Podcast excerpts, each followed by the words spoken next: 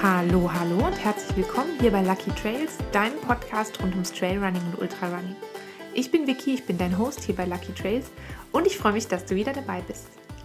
Heute haben wir eine ganz besondere Folge Lucky Trails. Heute wird der Podcast nämlich ein Jahr alt. Also herzlichen Glückwunsch zum Geburtstag. ähm, möchte den Moment nutzen und einmal ein ganz riesengroßes Dankeschön loswerden an euch alle, alle, die mir tatsächlich jede Woche zuhören, die mitmachen, die mir schreiben, die mich auf irgendeine Art und Weise unterstützen. Ganz ähm, besonders natürlich nochmal ein großes Dankeschön an alle äh, Gäste, die dieses Jahr den Podcast bereichert haben mit ihrer Anwesenheit, mit ihrem Wissen, mit ihrem, ihren humorvollen Art, mit äh, ihren Tipps und Tricks und ähm, auch natürlich mit ihrer vielen Zeit, die sie da reingesteckt haben. Vielen, vielen Dank euch allen. Jetzt ist natürlich so ein bisschen die Frage, wie geht es nach einem Jahr Podcast weiter? Ich muss gestehen, als ich letztes Jahr mit diesem Podcast angefangen habe, da war ich mir ehrlich gesagt gar nicht sicher, ob ich überhaupt genug Material haben würde für zehn Folgen. Also ihr müsst euch vorstellen, ich habe zu Hause gesessen und ich habe mir quasi so eine Liste gemacht mit Themen, über die man reden könnte für die Folgen 1 bis 10. Und jetzt sind wir halt schon bei Folge 52 heute. Und das ist ziemlich, ziemlich abgedreht für mich. ähm, genau, jetzt sind wir also schon ein Jahr dabei und ich habe tatsächlich immer noch eine ganz lange Liste mit Themen, über die ich reden möchte. Dazu später noch ein bisschen mehr. Ich habe mir aber auch ein bisschen Gedanken gemacht, wie es ähm, für mich eben mit dem Podcast sozusagen weitergehen soll. Und ähm, keine Panik, es wird weiterhin jeden Mittwoch um 7 Uhr eine neue Folge geben. Aber ich habe mir überlegt, dass ich gerne versuchen möchte, die bisherigen Folgen noch zusätzlich wie so ein kleines Lexikon in Form von verschiedenen Blogposts aufzubereiten. Ich finde es nämlich ganz wichtig, dass man versucht, das Wissen, was ich hier versuche zu transportieren, und natürlich auch hat es auch oft einen gewissen Unterhaltungswert, ähm, das soll ja freier, barrierefreier zugänglich sein. Und ähm, ich glaube, Podcast ist für viele Menschen zugänglich, aber natürlich nicht für alle. Und darum habe ich mir überlegt, dass ich eigentlich gerne hätte, dass ihr mehr oder weniger regelmäßig immer einen neuen Blogpost lesen könnt. Das kann auch spannend sein für alle, die gerne zuhören. Ähm, einfach nochmal eine Folge, die man vielleicht schon kennt, nochmal neu zu entdecken. Das heißt, ähm, ich werde in Zukunft quasi mehr oder weniger chronologisch durch die Folgen gehen und daraus einzelne kleine Blogbeiträge zusammenstellen. Los geht's am kommenden Sonntag. Da gibt es den Blogpost zum Thema Evolution, die Entwicklung vom Wandern zum Trailrunning. Das wäre damals nämlich die allererste Podcast-Folge gewesen. Den Link dazu findest du ähm, natürlich unten in der Infobox und ansonsten findest du die Blogposts dann immer auf lifeisaluckybag.com. Also alles ein Wort. Ein Podcast ist tatsächlich relativ viel Arbeit, ein bisschen mehr Arbeit, als man das so vielleicht denkt oder als man das so vielleicht hört. Also ich stelle mich nicht jeden Tag einfach, ähm, meistens nehme ich am Wochenende oder am Montagabend auf und stelle mich einfach hierher und rede einfach so los. Ab und zu mache ich das, aber nicht jedes Mal. Ähm, das heißt, ich muss natürlich auch viel Zeit hineinstecken und manchmal auch ein bisschen Geld. Das ist ähm, völlig okay für mich und das wird auch weiterhin genauso sein. Aber neu habt ihr jetzt die Möglichkeit, mich über Patreon zu unterstützen. Das müsst ihr nicht, aber ich freue mich natürlich sehr. Patreon ist eine Plattform für, ja, für Künstler und Kreative. Und da habt ihr als, ähm, als die Patrons, also als die Patrone sozusagen, die Möglichkeit, ähm, eure Künstlerinnen und Künstler und eure kreativen Köpfe und ähm, eure Podcast-Hosts des Vertrauens ähm, ein bisschen finanziell zu unterstützen. Ihr könnt dabei aus verschiedenen Leveln wählen, ähm, quasi frei wählen, wie viel ihr gerne monatlich unterstützen würdet. Und ich fange natürlich sehr klein und ähm, einfach an. Auf meinem äh, Patreon-Account habt ihr die Wahl zwischen zwei Leveln. Einmal das Level Trail begeistert, da seid ihr mit einem Euro pro Monat dabei. Oder für die, die ein bisschen mehr ähm, geben möchten, wäre das das ähm, Level Trail verliebt. Das sind 5 Euro pro Monat. Und jetzt fragst du dich natürlich, ja, okay, und was machst du dann damit? Ähm, wenn du dich entscheiden möchtest, mich zu unterstützen, dann ist das zum einen natürlich eine gewisse Wertschätzung von der Arbeit, die ich hier in den Podcast reinstecke. Aber ich verwende deine Spende eben auch ähm, für sowas. Also ich habe natürlich Kosten wie Hostingkosten für ähm, für den Podcast jeden Monat. Ähm, ich habe auch Hostingkosten für den ähm, Blog, von dem ich eben gesprochen habe. Ähm, und natürlich sowas wie mein Material, zum Beispiel das Mikrofon, die Ausstattung von dem Studio, in dem ich aufnehme. Ähm, Reisekosten zum Beispiel. Also ich plane fürs, äh, für die kommende Saison, wenn alles glatt läuft, die ein oder andere Reportage von einem Rennen. Das heißt, da fallen dann unter Umständen kleine Reisekosten an. Und für alles sowas würde ich deine Spende gerne verwenden. Ich freue mich auf jeden Fall über jede Form von Unterstützung. Ähm, alle Infos tue ich dir natürlich nochmal unten in die Infobox und den Patreon-Account findest du unter patreon, also p-a-t-r-e-o-n.com slash luckytrails. Das war ein bisschen schräg, ehrlich gesagt, für mich hier so sozusagen um eine Spende zu bitten.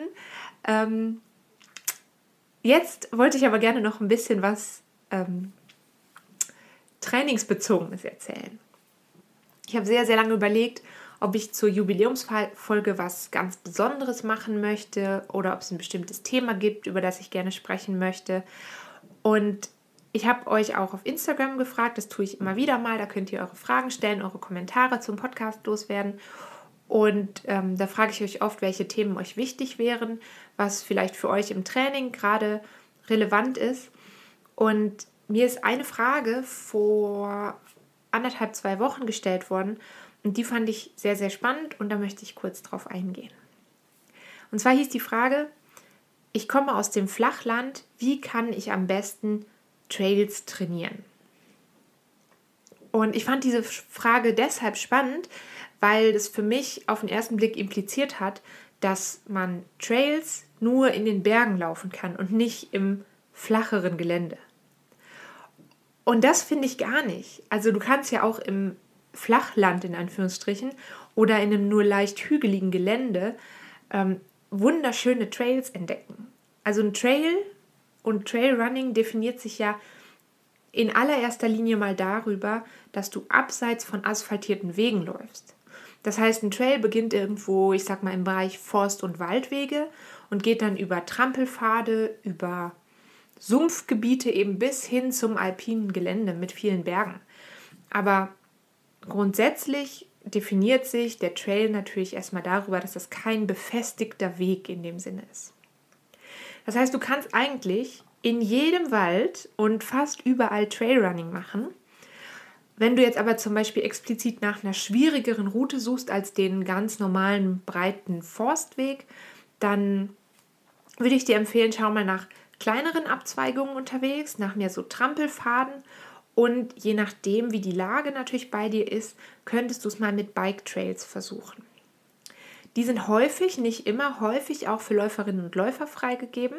Da müsstest du dich einfach vorher einmal informieren. Also bitte jetzt nicht auf einen Bike Trail gehen, wenn der wirklich explizit nur für Fahrradfahrer ist.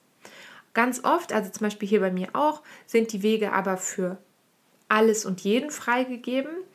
Und ähm, da finde ich es einfach nur wichtig, wenn du auf den Weg gehst, wo du weißt, okay, da erwarte ich vielleicht Mountainbiker oder Reiterinnen und Reiter oder so, dann ähm, achte darauf, dass du wirklich mit auch Rücksicht nimmst auf die anderen Wegbenutzer. Und ähm, ich mache das zum Beispiel so, grundsätzlich, wenn ich bei mir hier auf die Bike Trails gehe, dann trage ich zum Beispiel keine Kopfhörer in den Ohren, ähm, einfach damit ich alles um mich herum gut wahrnehmen kann. Dann nehme ich natürlich auch ähm, meine Hunde an die Leine. Die sind in der Regel sowieso an der Leine beim Laufen. Aber das sind alles so Kleinigkeiten, wo du dafür sorgen kannst, dass man wirklich einen respektvollen Umgang miteinander hat. Ich vermute allerdings fast, dass die Frage nach, wie kann ich Trails trainieren, gar nicht darauf abgezielt hat, wie kann ich ähm, schwierigeres Gelände in Anführungsstrichen finden, sondern ich glaube, dass es vor allem darauf abzielte, wie kann ich mich darauf vorbereiten, besser bergauf und bergab zu laufen. Und ähm, vermutlich vor allem das Bergauflaufen war da so ein bisschen die Frage, weil das ist natürlich, das erscheint auf den ersten Blick immer so wahnsinnig schwierig. Es ist tatsächlich so, ähm, wenn du jetzt nicht gerade die Berge vor der Haustüre hast, hast du trotzdem sehr viele Möglichkeiten, deinen Körper darauf vorzubereiten, auch mal einen Anstieg hochzulaufen.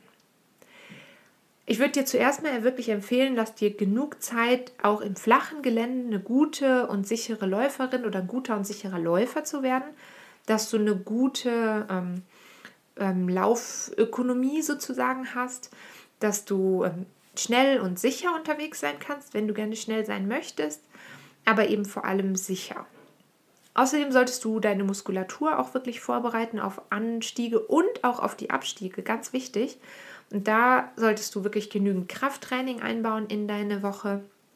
Dazu verlinke ich dir unten nochmal ein oder zwei Trainingsvideos. Da gibt es ein Video, das ich gemacht habe für euch zum Thema vor allem Beinachsenstabilität und Kniemuskulatur. Und da gibt es ein ganz wunderbares Video von David Roach zum Thema, ähm, er nennt es Mountain Legs, also wirklich Beine für die Berge sozusagen. Eine weitere sehr gute Möglichkeit, dich aufs Berglaufen vorzubereiten, sind natürlich Intervalle am Berg. Und das geht auch, wenn du nur kleine Steigungen zu Hause hast.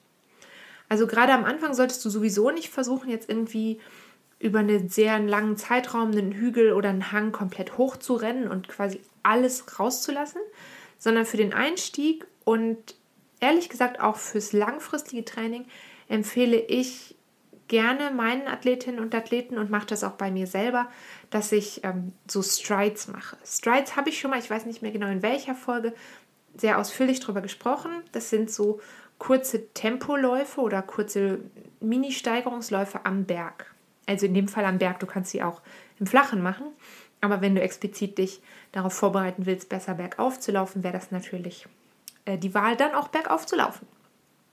Ähm, das suchst du dir am besten einen kurzen Hang mit, der kann auch ein langer Hang sein, aber du brauchst eigentlich nur einen kurzen, ähm, so 6 bis 8 Prozent Steigung plus minus.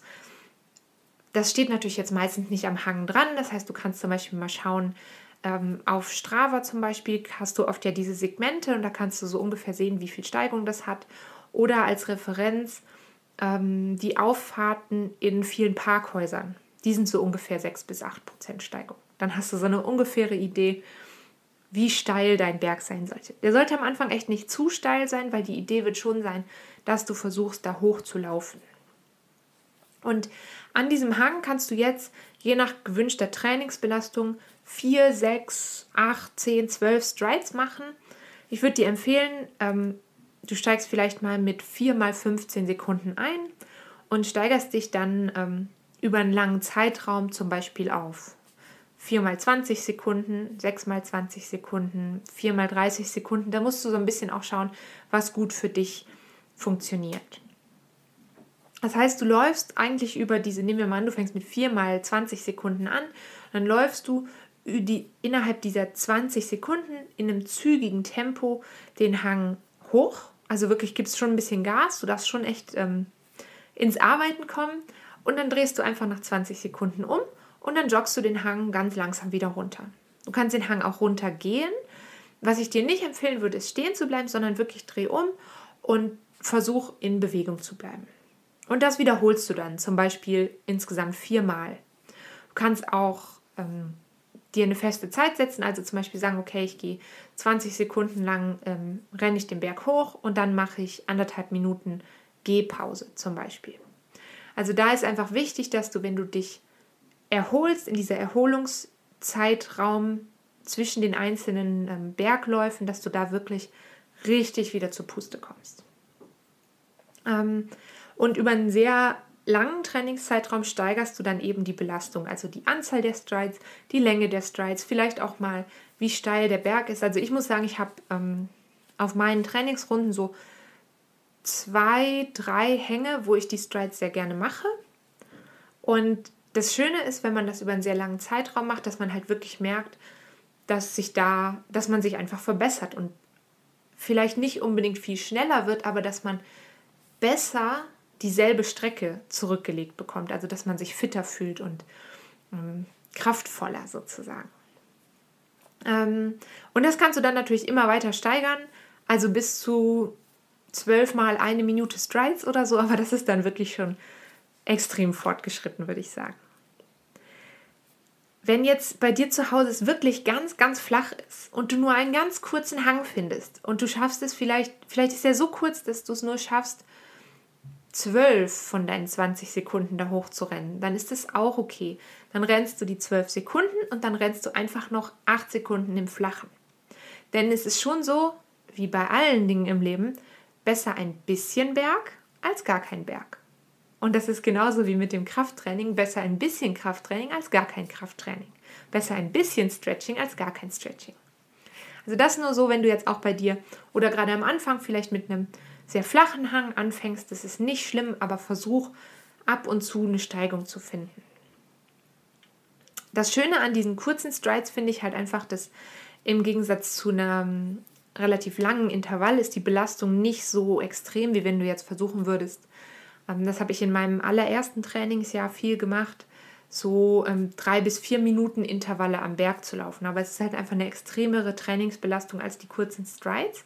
Und ich muss sagen, für mich persönlich habe ich das Gefühl, dass ich mit den Strides viel ähm, ja, bessere, in Anführungsstrichen, viel konstantere Trainingserfolge mache und mich eben am Ende vom Training nicht so erschöpft fühle und dadurch einfach dann für den Lauf am nächsten Tag immer noch genügend Kraft habe. Außerdem ähm, kannst du natürlich die Strides auch sehr gut auf einem Laufband machen. Einfach wenn du ähm, jetzt gar keine Möglichkeit hast, vielleicht rauszugehen. Klar, du musst natürlich wissen, wenn du auf dem Laufband bist, dann geht dir natürlich der, ähm, der Trail-Effekt sozusagen verloren. Aber ich würde dir auch empfehlen, die Strides auf einem sehr ähm, flachen Untergrund zu machen, also keine, jetzt nicht irgendwie einen Pfad aussuchen mit fürchterlich vielen Wurzeln oder so, weil du willst dich wirklich darauf konzentrieren, Gas zu geben und nicht noch darauf konzentrieren müssen, nicht über irgendwelche Wurzeln oder Steine zu stolpern. Also ich mache zum Beispiel meine Strides auch manchmal ähm, hier bei mir am Wald, ist so eine kleine Brücke und da geht es natürlich einmal hoch und runter, die Brücke ist asphaltiert und da mache ich sie auch schon mal drauf. Also da wechsle ich einfach so durch, wie es sich an dem Tag gerade gut anfühlt und auch wie es einfach in meinen Alltag passt. Was du sonst noch machen kannst, um dich aufs Bergauflaufen vorzubereiten, ist natürlich ähm, ganz gezielt ähm, Powerhiking trainieren, ähm, damit du einfach auf so langen und steilen Bergaufpassagen ja nicht dein ganzes Pulver auf einmal verschießt. Und ähm, auch das kannst du natürlich auf dem Laufband trainieren.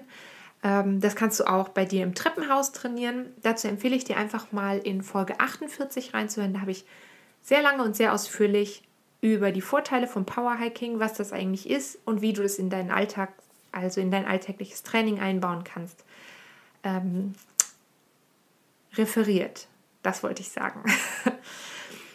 Jetzt siehst du also schon, also Bergauflaufen ist eigentlich gar nicht das Problem zu trainieren, auch wenn du viel im Flachen unterwegs bist. Viel schwieriger ist es allerdings, Bergablaufen zu trainieren, denn das ähm, geht tatsächlich eigentlich nur an einem Hang. Und ähm, Bergablaufen ist eigentlich viel, viel wichtiger zu trainieren, weil es deinen Bewegungsapparat insgesamt viel stärker belastet als das Bergauflaufen. Also beim Bergauflaufen oder beim Powerhiking natürlich auch werden unsere Gelenke gar nicht so sehr beansprucht wie beim meistens ja viel, viel schnelleren Bergablaufen. Ähm, ich habe sehr, sehr lange hin und her überlegt, ob ich jetzt dann heute auch über das Bergablaufen sprechen möchte. Aber ich mache einen kleinen Cliffhanger und habe mich entschieden, dazu eine eigene Folge vorzubereiten. Ähm, einfach weil ich finde, Bergablaufen ist halt ein sehr, sehr wichtiges Thema, ist auch ein ähm, Punkt, an dem viele Läufer sich verletzen, weil sie vielleicht nicht gut genug vorbereitet sind dafür, gerade im Trail-Bereich schnell bergab zu kommen. Und ich möchte mir einfach genug Zeit dafür nehmen für dieses Thema, auch für die Vorbereitung vom Thema, womit wir wieder dabei wären, wie viel Arbeit so ein Podcast eigentlich sein kann. Ähm, also darum heute dieser mega Cliffhanger, damit du in den nächsten Wochen dann wieder einschaltest. Da werden wir also in den nächsten Wochen zum einen über das Bergablaufen mal sprechen. Ähm, in Folge 50 habe ich das Schienbein-Kanten-Syndrom angesprochen. Das scheint euch sehr zu faszinieren. Da werde ich ein bisschen was drüber erzählen und auch, wie ihr da ähm, vielleicht vorbeugen könnt. Dann reden wir mal drüber, ähm, über unsere Füße. das kann ich schon verraten. Ähm, wir reden ganz sicher auch nochmal über den richtigen Trailschuh und ähm, über die kommende Rennsaison, wie sie aussehen wird und ähm, ob es Rennen geben wird und wenn ja, wie diese aussehen werden und hoffentlich die ein oder andere kleine Rennreportage. Das und ganz viele andere spannende Themen kommen also im nächsten Jahr Lucky Trails auf dich zu und ich hoffe sehr, dass du mir noch ein Jahr lang treu bleibst. Jetzt wünsche ich dir aber erstmal eine ganz gute Woche. Pass auf dich auf, verletz dich bitte nicht. Ähm, wir hören uns ganz bald wieder. Bis dahin. Tschüss.